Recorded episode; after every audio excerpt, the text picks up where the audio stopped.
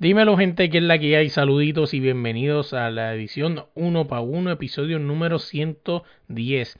Esta semana tenemos con nosotros a la jugadora española Gaby Osete. Hablamos de todo un poco, ¿no? Sobre su formación, cómo empezó el amor por el baloncesto, entre otros temas más. También tocamos un tema que aunque ya pasó ya, pero en su momento era relevante, la clasificación de las nenas a las Olimpiadas. Ya obviamente pues se dio, ¿no? Pero en su momento hablamos sobre si eso era posible o no. Entre otros temas más, oye, nosotros nos consiguen en todas las redes como desde la línea pod y en tu plataforma de podcast como desde la línea podcast. Vamos allá. Bienvenidos al podcast desde la línea. Yo no quiero doctor, yo quiero una enfermera que me examine el corazón. Decir. ¡Ey!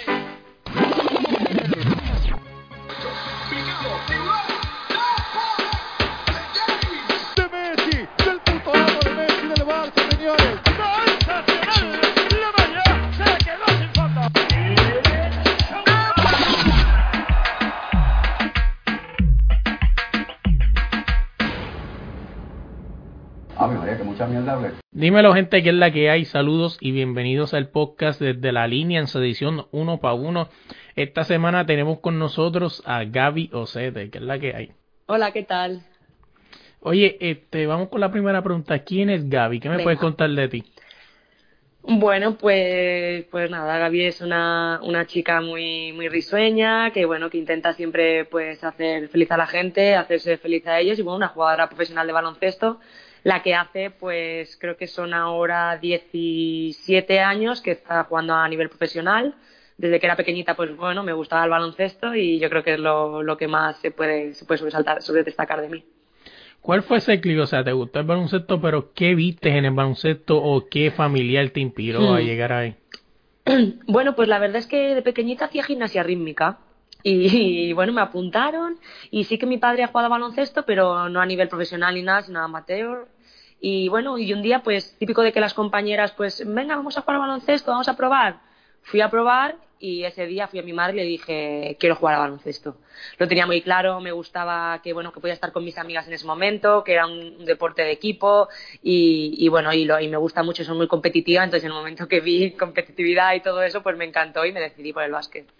Este, antes eh, me vinieron dos preguntas a la mente. Una, la primera es, ¿qué tan importante es para un niño en desarrollo estar en algún tipo de gimnasia? No, no es la primera vez que escucho que un deportista de alto rendimiento comenzó sus, su profesión, ¿no? Desde chiquito, siendo gimnasta. Mm. Bueno, yo creo que lo importante es empezar haciendo algún deporte.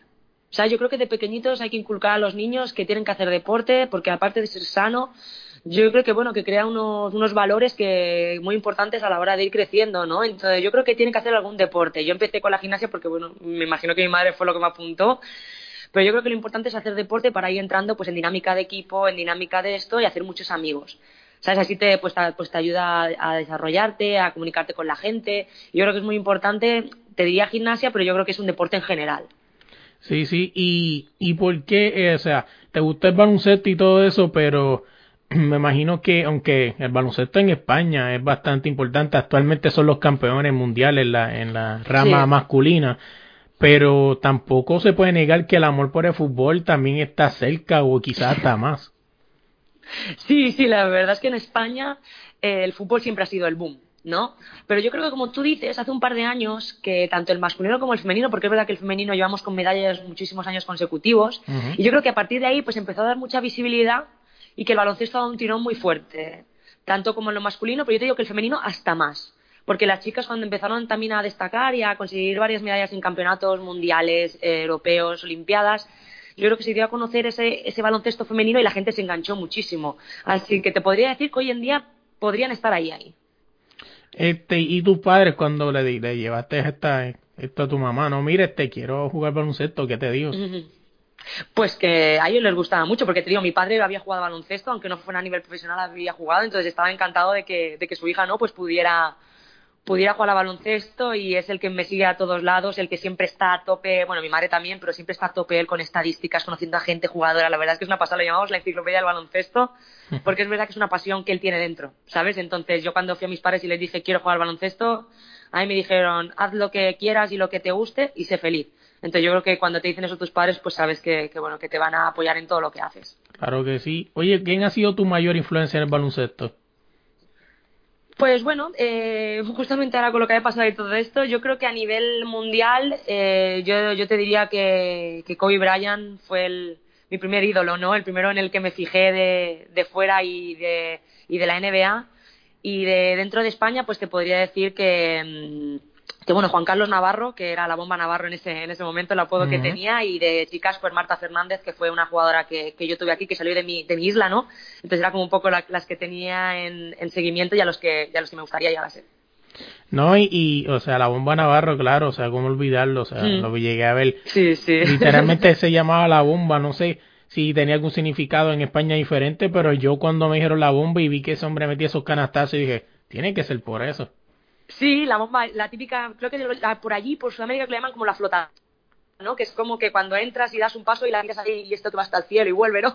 Sí, Entonces sí. yo creo que era, era un, movimiento peculiar suyo y que siempre ha sido como la bomba y la verdad que hacía partidazos, a mí me ha encantado de siempre y como te digo, pues, pues de pequeñita hacía muchas de esas, ahora ya un poquito menos, pero, pero bueno, es, una, es un grandísimo jugador.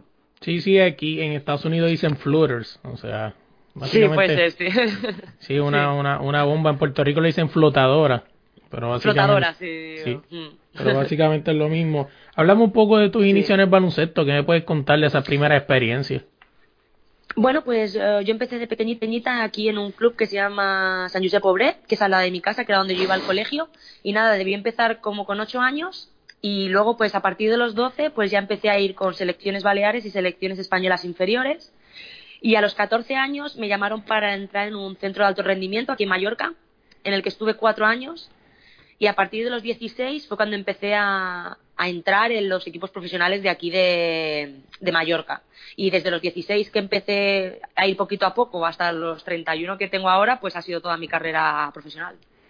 Entre, entre tus palmares, ¿no? Tienes una medalla de oro en el sub-16 de Europa en el 2004, 2018, eh, en el sub-18 en el 2006 y así y Mm. fuiste la mejor base en la Eurocopa de sub-20 en el 2008. Este, Mm. han sido, ha sido grandes experiencias, ¿no? Pero si tú pudieras sacar de esa experiencia algo positivo, ¿qué te llevaría? Bueno, pues yo creo, creo que, que siempre es muy bonito representar a tu país, ¿no? Yo por suerte pues pude hacerlo en las categorías inferiores, estuve desde los, te digo, creo que fueron 14 años o 15 hasta los 21, que es en el, máximo, luego ya pasas al nacional, a la, absoluta. Y bueno, yo creo que es muy bonito porque, bueno, pues conoces a jugadoras de, otras ciudades, ya no solo es a nivel territorial mío, sino que haces amigas de todas partes de España. Y yo creo que jugar siempre campeonatos así contra diferentes países, pues bueno, pues otras culturas, otros idiomas, otra gente. Entonces yo creo que es muy positivo de, de cara a la formación de un jugador el poder vivir algo así. Tú que, tú que tuviste, ¿no? Desde, los inicios en el baloncesto, o sea, ¿qué me puedes contar de cómo es ese, ese desarrollo del baloncesto en España? Y si tú crees que le hace falta algo por mejorar. Hombre, yo creo que siempre se puede mejorar todo. Pero es verdad que yo creo que sí que han dado un pasito adelante, pues bueno, pues en, en, en oportunidades, en, en cómo se entrena a, la- a los, a, los, a los jóvenes, ¿no? A la formación. Y yo creo que es muy importante, pues, pues que desde un primer momento pues seas constante, ¿no? En mi, en mi caso, pues bueno, como desde los 14 años estoy en alto rendimiento, he sido constante desde muy joven y he aprendido lo que es el sacrificio, lo que es el estar ahí día a día entrenando. Y yo creo que eso es lo importante y lo que va en aumento, pues en España, ¿no? En España ahora mismo pues están saliendo jugadores jóvenes muy buenos y yo creo que es gracias a la formación que, que tienen. Entonces yo creo que es algo que, que va en progreso y que te, que te mentiría si te diría que está todo hecho. Yo creo que siempre hay que evolucionar y que siempre hay que sacar cosas positivas, pero lo bueno que tenemos aquí es que cada año se evoluciona. Sí, sí. eh, o- tengo una, o sea, una duda, no sigo la, la liga de, de allá de España, ¿no? Mm. Pero en Puerto Sí. Rico, que es la que puedo hablar, siempre ese estado, este, este encontronazo, ¿no? Entre si traer refuerzos o no ayuda a mejorar una Sí. liga. O sea, tú en tu caso en España, ¿se llevan refuerzos de internacionales Sí. o se juega? Sí, sí, sí. No, no, no, no. Bueno, aquí son parte de, de- de- de- de la liga, como tú dices, ¿no? Aquí podemos tener hasta dos americanas, dos de Estados Unidos, bueno, todo lo que es la parte de, de América, y luego podemos tener, creo que cuatro comunitarias que cuenta todo lo que es Europa. Aparte creo que puedes tener dos cotonús, que es la parte de África, ¿sabes? Es decir, aquí en, en todos los equipos mínimo tres, cuatro extranjeras tenemos, porque sabemos qué es lo que da el, el nivel a la liga, ¿sabes? Es decir, también nos gusta tener el producto nacional, que yo creo que en todos sitios pasa, pero también somos conscientes de a la hora de, por ejemplo, como yo juego ahora mismo la Eurocup, pues tienes que tener producto, producto extranjero para que te ayude a competir al máximo nivel. Aquí nunca ha sido un problema el, el, el traerlos porque simplemente nos dan mucha prioridad a las españolas, que esto es lo que, lo que tienen que hacer cada liga. No, no, y al final del día, este, un ejemplo, tú, tú eres este base, ¿no? Point guard, depende Sí, de donde escuchen sí. esto. Eh, y un ejemplo, ponerle que te traigan a una point guard de Estados Unidos, de África, donde sea, que sea una mega estrella allá y la traigan acá. Este, está en ti como deportista si decides dejarte caer y decir, ay, es mejor que yo y pues se queda ahí, o tú decir, no, No. yo voy a ser mejor que ella. Mira, te voy a, te voy a hacer un, un- bueno, una, un- una anécdota que me pasó a mí, que cuando yo tenía 18 años, era la primera experiencia que tenía fuera de mi casa. Es el- la primera vez que yo jugaba en Liga Femenina, que es la primera liga de aquí, ¿vale? Y bueno, yo fiché con un equipo que se llamaba Rivas Ecópolis y tenía dos bases por delante. Y se me lesionó una base de ellas, ¿vale? Y al principio me dijeron, no, no sé qué, no vamos a fichar, luego vamos a fichar. Ficharon. Y adivina quién me trajeron. Me imagino que si estás por ahí, a Becky Hammond. ¿Sabes quién es? Claro, sí, sí. La jugadora Aza. ¿Qué pasó? Y me la trajeron. Y yo en vez de decir, ay, qué mal y qué tal, no sé qué, ¿qué hice? Yo disfrutaba cada día de ir a entrenar con ella. Y yo la miraba, embelesada todo el rato todo lo que hacía, porque yo decía, esta chica me va a ayudar a mí en un futuro. Claro. Entonces yo intentaba de esa experiencia, aunque yo no contara con tantos minutos porque yo era muy joven, intentaba sacar todo el provecho de tener una jugadoraza como ella, que es verdad que en el sitio de base nunca tenía una jugadora tan buena a mi lado. Entonces para mí ese año, que a lo mejor era el que menos jugaba, fue el de más aprendizaje porque la tenía ella al lado. Y yo creo que hay que pensar así.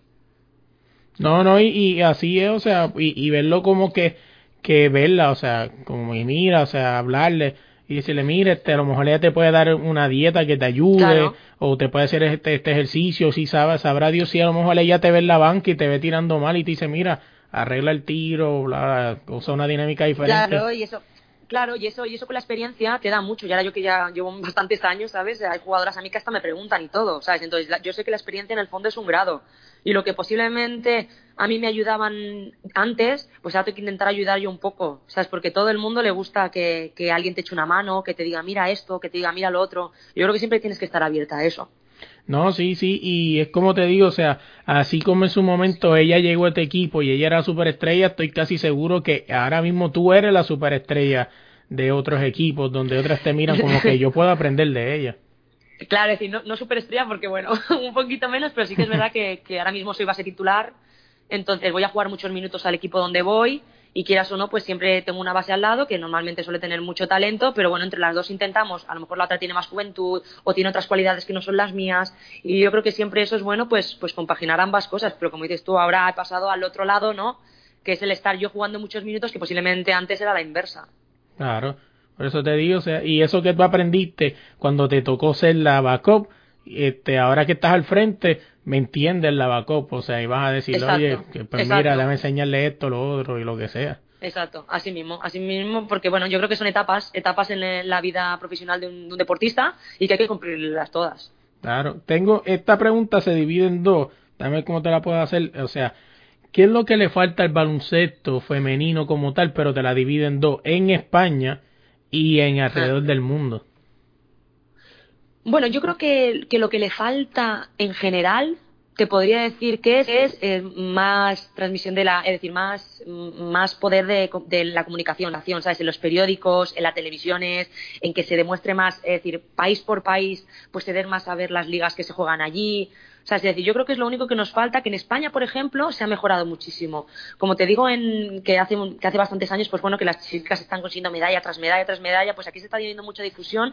Y, por ejemplo, la televisión aquí de España, cada fin de semana da un partido femenino por la televisión. Y esto antes no pasaba. Entonces yo creo que es importante que se dé difusión a las ligas españolas, a las ligas femeninas, perdona. ¿Sabes? Entonces, ya te digo, la liga de también Estados Unidos, como es la Women NBA en verano, o las ligas de Sudamérica, o las ligas de toda parte del mundo. Y yo creo que así pues daríamos un pasito para que el deporte femenino pues se diera más a conocer y valoraran más el trabajo que estamos haciendo día a día.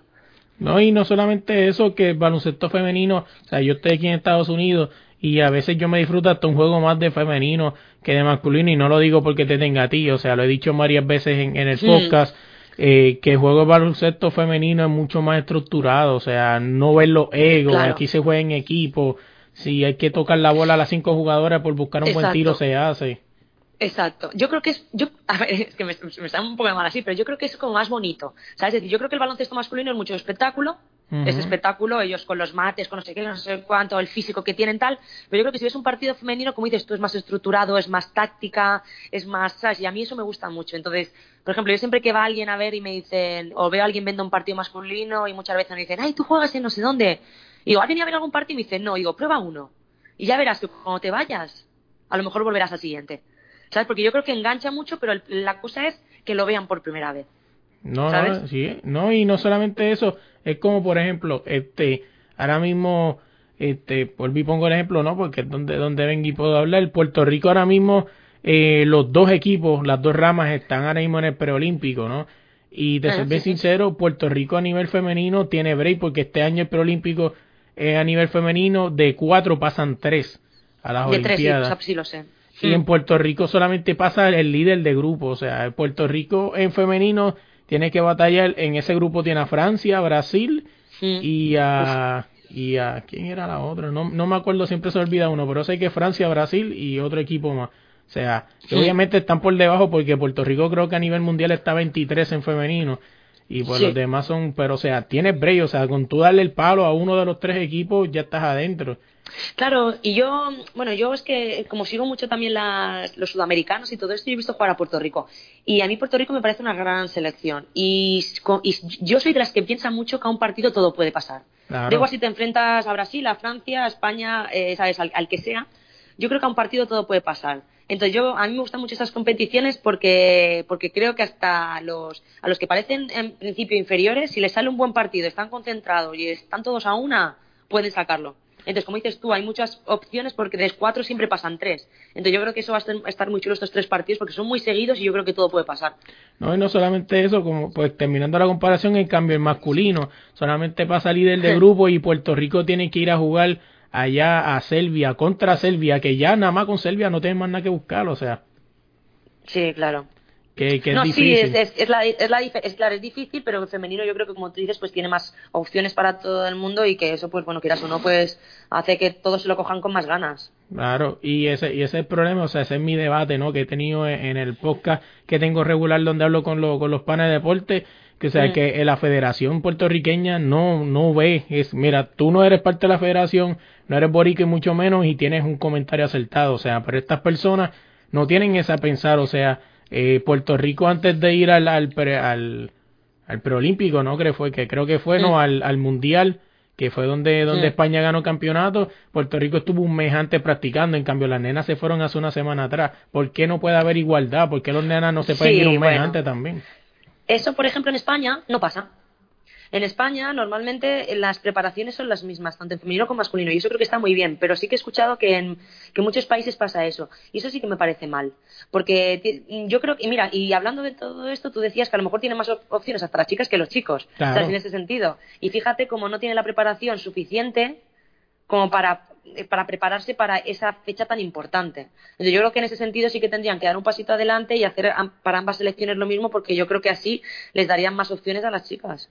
No, sí, así es. Y, y, yéndonos, yéndonos de eso y quedándonos, o sea, estamos hablando de la igualdad, ¿no? O sea, la igualdad, yo sé que es un camino súper este, cuesta arriba, ¿no? Mm. Hasta los otros días la WNBA subió creo que el mínimo de jugador a 500 mil, o sea que 500 mil no se gana ni un referee en la NBA ahora mismo.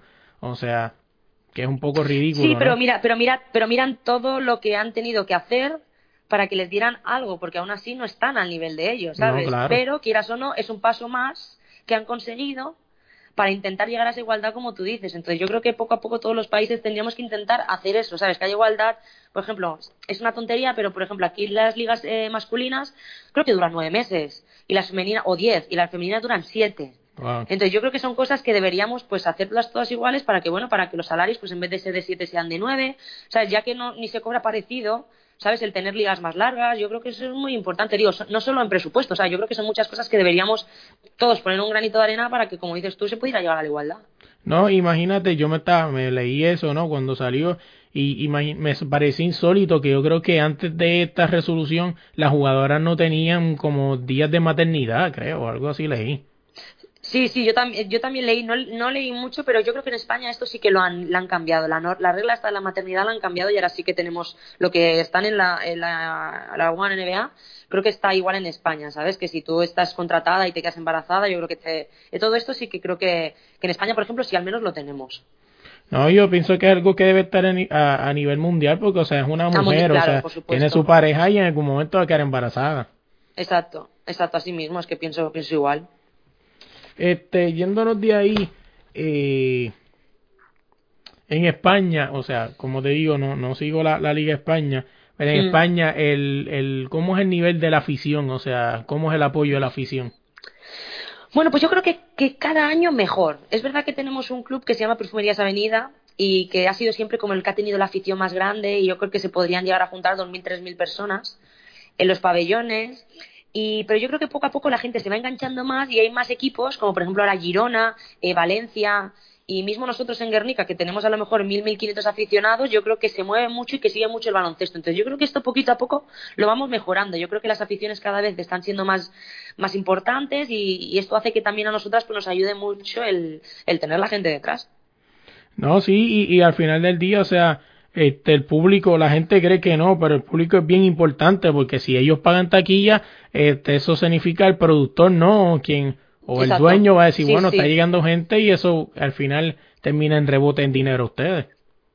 Claro, no, sí, yo creo que es importante para el club también, porque bueno, el club también tiene sus gastos y sus cosas, y yo creo que es un aporte extra que le dan al club, pero aparte de eso, yo creo que también son muy importantes a la hora del partido. Yo creo que un partido, si tienes a una buena afición que está ahí contigo y rema contigo, es como jugar 6 contra 5, yo siempre lo he dicho. también es muy importante para el club, pero también es muy importante para la jugadora. No, y al final del día yo jugué, o sea, y, vuelvo y repito y salgo traigo mi, mi, mi la liga local no de mi país porque es la que la que conozco. Mm, o sea lo que lo que es saber tú ver un juego de local y parezca una cancha neutral porque tan vacía que está o sea es triste. Hoy sí sí pero eso por ejemplo en España a día de hoy yo te puedo decir que ningún equipo pasa aquí cada sitio donde vas van aficiones es más hay veces que a los sitios cercanos basta tu propia afición sabes entonces eso también es algo que, que en España por suerte no, no nos pasa eh, cambiando, cambiando el tema, tú has jugado en, varias partes del mundo, ¿no? Has jugado obviamente en España, eh, has, jugado en otros países. ¿Has notado algo diferente hablando baloncesto, eh, de baloncesto, hablando deportivamente? O sea, alguna diferencia, algo que... Sí, sí, sí. ¿Qué has visto diferente? Sí, claro, es decir, yo, por ejemplo, he jugado en Francia a nivel europeo y, y sí que es muy diferente. Por ejemplo, la liga francesa es una liga mucho más física que la española yo creo que la española es mucho más táctica, mucho más de baloncesto y la, y la francesa es parecida, pero es mucho más física. Hombre, los físicos de allí no son los mismos que en España. Entonces yo, por ejemplo, en la francesa es que no esa diferencia. Y luego también he jugado en, ligas de Sudamérica, como pueden ser la de Ecuador, la de Argentina y la de Paraguay. Y son completamente diferentes porque, bueno, más que nada son más cortas, duran mes y medio, dos meses pero yo creo que, es otro tipo de baloncesto y, de todo se aprende. Yo siempre he dicho, yo a todo sitio donde voy a jugar, pues me forma como jugadora. Y yo, gracias a todos los baloncestos que he conocido, sean mejores o peores, eh, formas a un mejor jugador. Entonces yo creo que todo es positivo, pero todas las ligas son diferentes. No, y al final del día la gente puede decir, Pari, ¿por qué esa pregunta? Porque gente, al final del día, el baloncesto, pues, básicamente no, a nivel FIBA la misma regla aplica, no importa si está en África o en, Sur, o en Sudamérica, en FIBA por lo menos. Eh, ya la NBA pues, y la WNBA es otra cosa, pero o sea, cambia mucho porque obviamente este, a nivel FIBA a veces se permite en algunos sitios un poco más de contacto, en otros menos. Sí, claro, eso depende mucho, pero te digo, a ver, yo, yo cuando juego la Eurocup sí que he ido a jugar a Bielorrusia, Rusia, Turquía, o sea, juego en todos, por ejemplo, en la Eurocup, que es la Liga Europea, se permite, se permite muchísimo más el contacto, es mucho más dura, ¿sabes? Y la Liga Española pues permite menos, entonces eso depende mucho, como dices tú, de FIBA, de, de competiciones, pero como te digo, mm, yo creo que en todas partes podríamos decir que es diferente, pero iguales, en el, entre comillas. Sí, sí, como te digo, al final del día se juega baloncesto, la cuestión de, del árbitro, ¿no? Que permita ese tipo de contacto. Exacto, así mismo. Así Oye, mismo. para irnos yendo ya, este, ¿cuáles son los planes futuros? ¿Qué tienes en mente? ¿Vas a ir a alguna liga después que termine en la Eurocopa o Mm. vas a descansar? ¿Cuáles tus planes? Bueno, pues no lo sé. De momento, pues este año estamos eh, segundas de liga, estamos jugando la Eurocup, estamos en octavos de, de final. Entonces, mi idea es acabar ahora, creo que será abril-mayo, la Liga Española. Y a partir de ahí, pues bueno, un verano más, un verano que a lo mejor voy a jugar a algún equipo en Sudamérica o me quedo en casa descansando. Esto a- aún no lo sé. No, sí, porque como, como mucha gente pues no sabe, ¿no? El baloncesto, pues, este, cuando viajas el mundo, ¿no? Es brutal, pero a veces tiene la incertidumbre, ¿no? De momento puede llegarte una oferta a algún lado, como algún- no te puede llegar nada y quedarte en tu casa. Exacto, más, sí, más que nada en verano. eh, para el año que viene, pues bueno, ya, ya, ya hay cosas, pero bueno, el, el verano, que es los cinco meses estos de parón, es cuando más decides, por ejemplo, si quieres ir a jugar o no. A mí es verdad que me gusta muchísimo ir a jugar las ligas de, de Sudamérica en verano, porque te digo, es, es evadirte a otra liga, otras cosas, otra gente, ¿sabes? Entonces yo, yo lo veo muy positivo siempre ir a jugar allí. Y bueno, de momento este año, pues no sé si voy a ir, pero claro que me gustaría. Si tuvieras, si tuvieras la oportunidad, no, te dijeran, puedes ir a jugar en cualquier parte del mundo, ¿dónde irías? ¿O dónde te falta ir a jugar? Bueno, bueno, por muchísimos sitios. Por muchísimos sitios, pero iría un rato, ¿vale? Porque ir, estoy muy bien en España, a mí me encanta la Liga Española, me encanta estar en casa y yo creo que no la cambiaría. Pero si pudiera ir así un poco, pues bueno, yo creo que el sueño de todo el mundo es jugar en la Woman NBA, que yo creo que es algo que todo el mundo que todo el mundo tiene en mente, pero pero bueno, es algo es algo lejano, pero yo creo que siempre es, es lo que donde te gustaría llegar. Este, ¿has jugado en Puerto Rico? No, en Puerto Rico no. Y no te, este, creo que, que, bueno, Paola jugó, pero Paola jugó con, con su equipo, no jugó, que yo, no, que yo me acuerdo creo que Paola no ha jugado, Paola Ferrari no ha jugado sí, liga como No, no, tal. creo que liga como tal no. Pero, pero bueno, la verdad es que no, no conozco mucho, pero yo estoy abierta a, a muchas cosas. ¿eh? Es decir, a mí si cualquier liga me llama, pues yo, pues yo lo miro porque te digo, son cosas que me gustan y, y yo creo que todas aportan cosas diferentes. Oye, me hablaste de la WNBA y me, se me, me surgió una pregunta antes de irnos y dice lo se le ha hecho a varios jugadores llegar que tu carrera, por ejemplo, pues tú no, tú no has llegado a la WNBA, pero un ejemplo, si tú como ju- jugador de baloncesto que nos escucha, que no llegue a la NBA o la muchacha que no llegue a WNBA, ¿se Sí. puede considerar un fracaso su carrera o no? No, no, para nada. Yo creo que no es ningún fracaso, ni no llegar a la Woman NBA que es, o la NBA, que es lo más alto que es, ni no llegar a una selección nacional, ¿sabes? Como tal. Yo creo que el baloncesto aporta muchísimas cosas buenas, aporta muchísimas cosas positivas y yo creo que eh, jugando a baloncesto llegues un poquito alto, llegues muy alto o lo consigas todo, es un aprendizaje y que hay que disfrutar. Nunca tienes que pensar que, es un fracaso porque si tú estás contenta con lo que has hecho y, y te gusta y has disfrutado toda tu carrera, yo creo que todo el mundo tiene que estar contento.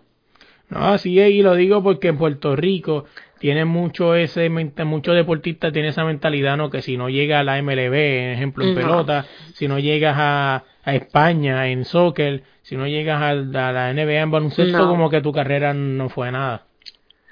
Pues no, porque mm, no, porque es como te digo, es, depende de cómo lo mires, tú, dep- depende de cómo lo mires tú. Si un jugador piensa así, pues lo más seguro es que se sienta fracasado toda su carrera si no llega. En el momento que no pones eso como principal, como principal punto, sí que es un sueño el llegar hasta ahí, tú puedes soñar con eso. Pero en el camino, hasta que lo consigas o no lo consigas, eh, tienes que sentirte cómodo y disfrutar de ello. Porque como dices, si no te sentirás fracasado y todos esos años no habrán servido de nada. Yo creo que es un deporte muy bonito y el deporte es muy bonito para que muchísima gente, porque en el fondo muy pocas personas llegan a la, a la NBA, a la NBA y a las selecciones, pues, pues se pueda decir algo así. Entonces, que disfruten del, del momento, que disfruten de su, de su carrera como deportistas y que si ellos están contentos, pues nada, es un fraude. No, y, y al final del día, o sea, te están pagando y estás viajando por hacer lo que te gusta. o sea, Exacto. No, más que nada, tra- tra- te pagan, como dices tú, te pagan y en mi caso, pues bueno, vivo de lo que me gusta y trabajo de lo que me gusta. Y levantarte cada día y poder ir a un trabajo en el que disfrutas y te lo pasas bien, yo no creo que, que todo el mundo pueda decir eso. Entonces yo pues me siento muy me siento muy afortunada por hacer lo que hago y por eso nunca me sentiría fracasada ni nada porque te digo, es algo es algo con lo que me levanto cada día y sonrío. Oye, Gaby, para ahora sí, para irnos, ¿cómo te conseguimos en las redes? Eh, sí, en las redes soy Gaby Ocete, Gaby, es decir, G-A-B-Y, O C de casa, E-T-E, barra baja 5, arroba gmail.com. Ok, este, pues nada, nosotros nos consiguen en todas las redes como desde la línea pod y en tu plataforma de podcast como desde la línea podcast. Gaby, gracias de verdad por la oportunidad y espero que se repita. Gracias a vosotros. Muchas gracias a vosotros y que vaya todo muy bien. Oye, y antes de irnos esta semana, quiero agradecerle a Abraham Dolta por dejarme usar su canción Ya me voy. La pueden buscar en todas las plataformas donde descarguen su música. Ya me voy. Tampoco me puedo olvidar de esa voz tan elegante que escucharon al principio del podcast, Gerardo Ortiz. Así que muchas gracias por ayudarme en esta locura. Y también en el logo a Fran del podcast Que la que y a Calibocho Man. Nada, gente, se me cuidan.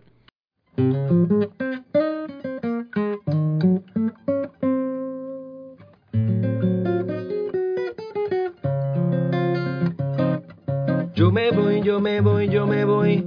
Yo me voy, yo me voy, yo me voy. Yo me voy, yo me voy. Me voy de aquí. Yo me voy, yo me voy, yo me voy. Yo me voy, yo me voy, yo me voy. Yo me voy, yo me voy. Me voy de aquí. Es difícil para mí seguir en este paraíso que me hizo. Porque no consigo ni aguantar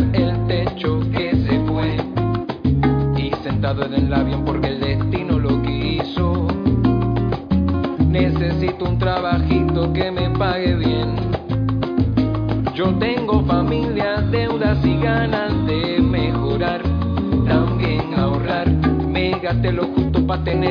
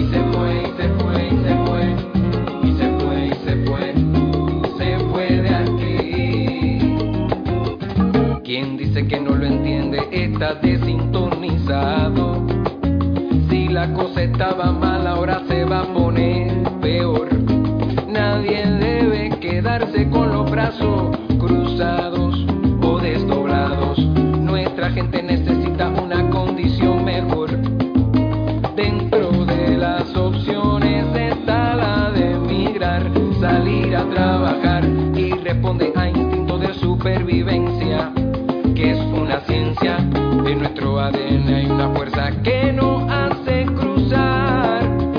Así se siente, así se piensa. Y no se va sin recordar